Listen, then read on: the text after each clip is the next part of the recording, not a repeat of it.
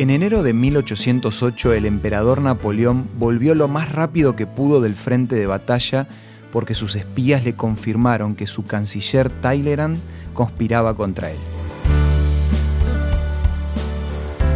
Esto es Una luz en el camino, un encuentro de amistad y de paz espiritual con el licenciado Santiago Paván.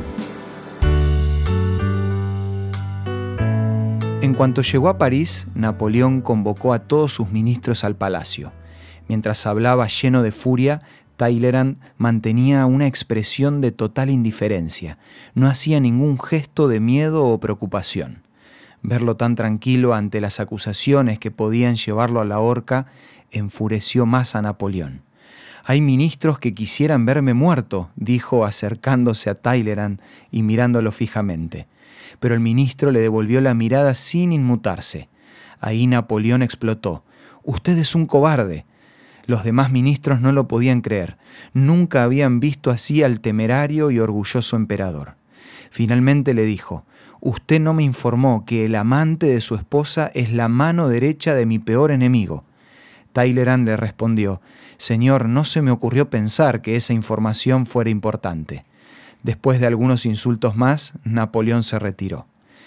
Talleyrand cruzó todo el salón con calma mirando a los demás ministros que estaban preocupados por su vida y les dijo, este es el principio del fin. Finalmente Napoleón no lo hizo arrestar, solo lo relevó de su cargo y lo desterró de la corte, creyendo que la humillación sería el peor de los castigos. Pero lo que Napoleón no se dio cuenta es que la noticia de que había perdido el control corrió por todo París. Todos comentaban cómo el emperador había perdido por completo el control y cómo Talleyrand lo había humillado al mantener la compostura y la dignidad.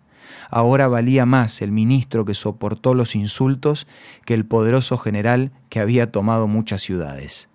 Hay un texto en la Biblia en Proverbios 16:32 que resume a la perfección lo que le pasó a Napoleón. Más vale ser paciente que valiente, más vale dominarse a sí mismo que conquistar ciudades enteras. Ese es el problema con las reacciones desmedidas. El que reacciona mal o es dominado por la ira ya perdió la batalla por más razón que tenga. Napoleón tenía todas las pruebas y los motivos para estar furioso, pero al responder con tanta violencia demostró que había perdido el control de la situación. El creer que tenemos razón sobre algún tema no nos da el derecho para reaccionar con violencia o agresión.